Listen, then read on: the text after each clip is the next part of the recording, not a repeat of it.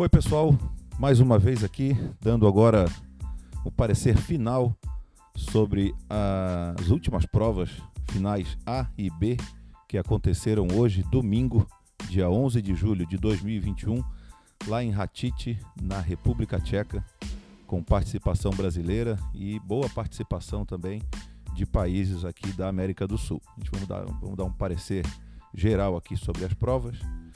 Começou então com a final do 400 feminino do Brasil, do projeto Remo 4 da CBR. As meninas ficaram na segunda colocação da final B, que tinham apenas três barcos, com um tempo de 7 minutos e 6 segundos. Conseguiram aí superar as holandesas, país bastante forte no remo mundial, sempre figura ali na, nas cabeças, e chegou atrás da Espanha nessa final B. Então, essa segunda colocação na final B deu o ranqueamento de oitavo lugar geral para o 400 feminino do Brasil, num total de nove países participando da prova.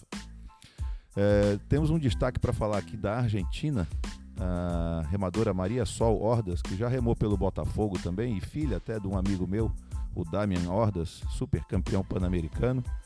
Ficou na quinta colocação no duble pesado, junto com a sua parceira Olivia Martinez. O Chile já havia feito uma medalha de ouro ontem no 200 peso leve masculino, com um tempo de 6 minutos e 47 segundos. Então, medalha de ouro dispensa comentários. É sempre um resultado muito bom para o seu país. Foi a única medalha latino-americana neste evento. Lembrando que temos o brasileiro Um Castales Batista, bicampeão do esquife peso leve neste mesmo Mundial Sub-23, há alguns anos atrás, e ele ainda é o detentor do melhor tempo do mundo. Ontem eu havia falado alguma coisa em torno de 6,49, mas eu pesquisei, o tempo dele é 6,46 e ele ainda tem o World Best Time dessa prova, né? Não é do, do geral, e sim do sub-23, então ele detém esse recorde ainda. O, o melhor tempo no, num esquife leve masculino aí, categoria já aberto, é do Jason Osborne da Alemanha com 6 minutos e 41. Então, sub-23, o recorde ainda é do nosso brasileiro Um Castales Batista. A Argentina ainda teve hoje, junto com o Chile, na prova do Foresquife pesado masculino, ficando na terceira colocação da final B e o Chile em quarto lugar nesta mesma prova, ranqueando aí então entre nono e décimo lugares para Argentina e Chile, respectivamente. Falando agora das finais B dos esquifes do Brasil, tivemos às 4h55 da manhã o Tomás acabou ficando na sexta colocação da sua final B, com um tempo de 7 minutos e 33 segundos. Ele ficou nítido o cansaço dele logo na primeira metade da prova. Ele teve uma semifinal duríssima ontem, que ele remou muito bem, buscou a todo instante se colocar ali entre os três primeiros colocados para avançar a final A. Chegou a andar em segundo lugar até os mil metros da prova, mas na segunda metade acabou sendo superado pelos seus adversários e ficou na quarta colocação. Mas ele teve uma prova bastante desgastante e hoje já chegou um pouco cansado para essa sua final B. Mas de qualquer forma aí é um, é um resultado bastante expressivo, porque ele fica entre os 12 melhores remadores do mundo da prova, é o esquife pesado, né? Que a gente está falando, sub-23. E tem uns detalhes importantes a falar sobre o seu treinamento. Logo em seguida da prova, eu bati um papinho com o Fernando Melo, seu treinador lá no Corinthians, e ele me relatou que o Tomás vinha treinando bastante forte, porém, por um período em que a raia da USP ficou fechada devido à pandemia e algumas restrições, ele teve que ficar treinando em casa em remergômetro. Ele teve apenas dois meses de contato com a água, com o seu barco, e isso a gente sabe que para um nível mundial é muito pouco, né? Você precisa estar ali diariamente, constantemente, descobrindo ali os segredos do esquife, que é um barco bastante técnico e bastante complicado de se desenvolver.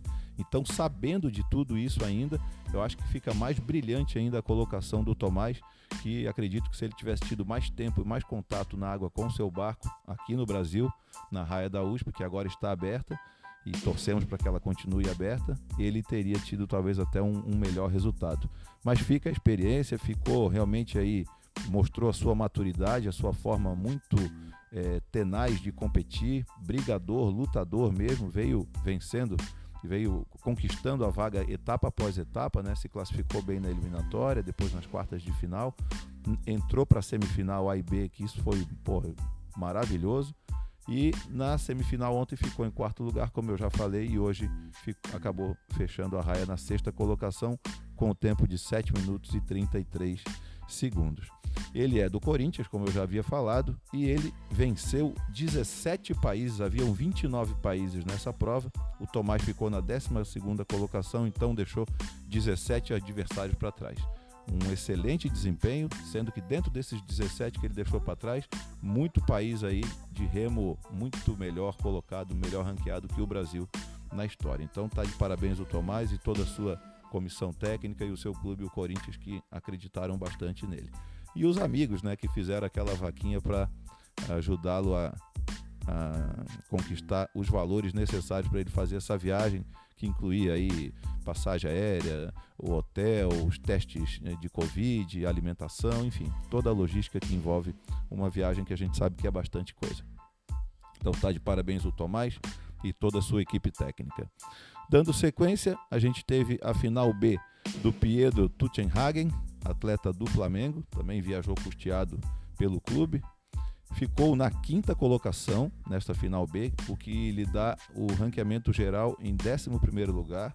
Remou muito bem o Pedro, já havia acompanhado ele na eliminatória, competiu muito bem, no, chegou a liderar bons momentos da eliminatória. No finalzinho foi superado na ocasião da eliminatória por Peru e Alemanha. Depois caiu numa repescagem conseguiu avançar para a sua semifinal. E na semifinal Ontem acabou também não conseguindo ir para a final A, então caiu na final B, mas ficou em sexto ontem. E hoje, acredito, talvez não estivesse tão desgastado, mas ficou na quinta colocação, venceu o atleta do Peru, que havia ganho dele naquela eliminatória, fez o tempo de 7 minutos e 20 segundos. Haviam 21 países nessa prova e o Pietro superou 10 países, uma participação que eu considero boa também. Garoto novo, né, ainda inexperiente, acredito que seja o seu primeiro campeonato mundial e já consegue colocar o barco aí na final B e vencer aí 10 países.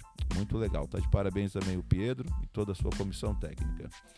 Dando sequência aqui alguns resultados de países aqui vizinhos nossos, né, como Argentina, Chile, Peru e Uruguai.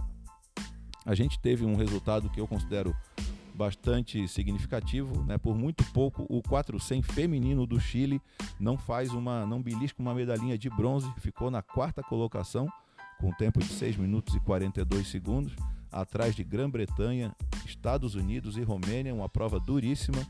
Então, o Remo do Chile aí realmente está de parabéns. A gente está aqui do lado da gente, tem coisas que a gente pode até aprender com eles e fazer até alguns intercâmbios aí que eu acho que é bem interessante. O país é vizinho, tem boa relação com o Brasil, é só combinar e marcar com eles que eles vão ter prazer de visitar aqui o nosso país. A Argentina ficou em quinto lugar no esquife leve masculino, com Pedro Dixon, com 7 minutos e 17 segundos, então final A, né? Esses resultados que eu estou dando. E o Peru também hum, ficou na quinta colocação no 200 feminino peso leve. Então, final A também outra colocação importante. E fechando aqui os sul-americanos, o Uruguai ficou na terceira colocação aí da final B no 200 masculino então ali entre os 12, né? Terceiro colocado da B dá o ranqueamento aí de nono lugar, é um resultado bacana.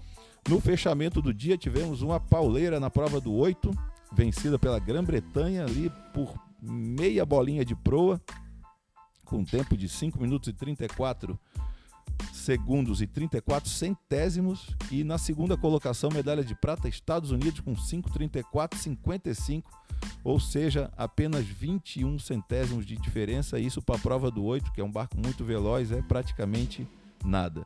Na terceira colocação, também menos de um segundo atrás, com 5 minutos e 35, aí quase meio segundo atrás dos Estados Unidos, chegou a Alemanha. Então, chegada ali bonita para quem gosta de assistir essas provas que chegam assim bem empencadas, como a gente fala, Grã-Bretanha, Estados Unidos e Alemanha, ouro, prata e bronze. Lembrando mais uma vez do, da medalha de ouro do Chile, né? Acabou ficando então no quadro geral de medalhas na nona colocação.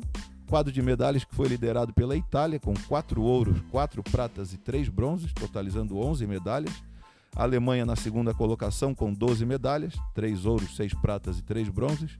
Grã-Bretanha em terceiro, Grécia em quarto, Estados Unidos em quinto. Então, esse é o panorama do Campeonato Mundial Sub-23 que aconteceu lá na República Tcheca, na cidade de Ratic, desde quinta-feira até hoje e com boa participação dos brasileiros aí, sempre muito interessante. Eu me despeço aqui, desejando um ótimo domingo a todos e lançando aí uma, uma novidade já, um que teremos no próximo episódio. Consegui uma entrevista exclusivíssima com o nosso super campeão e representante olímpico do Brasil no remo esse ano, o Lucas Vertain Ferreira. Me concedeu uma entrevista ontem super bacana. A gente está aqui nos acertos finais com edições e tal. Muito provavelmente amanhã ou depois de amanhã, segunda ou terça-feira, ele embarca quarta-feira já para Tóquio. Então eu quero lançar essa entrevista dele no nosso canal no YouTube e também aqui no podcast, o áudio somente quem quiser ouvir aí indo para o trabalho, indo para o treino, bota no carro, no headphone e vai ouvindo o nosso podcast aí.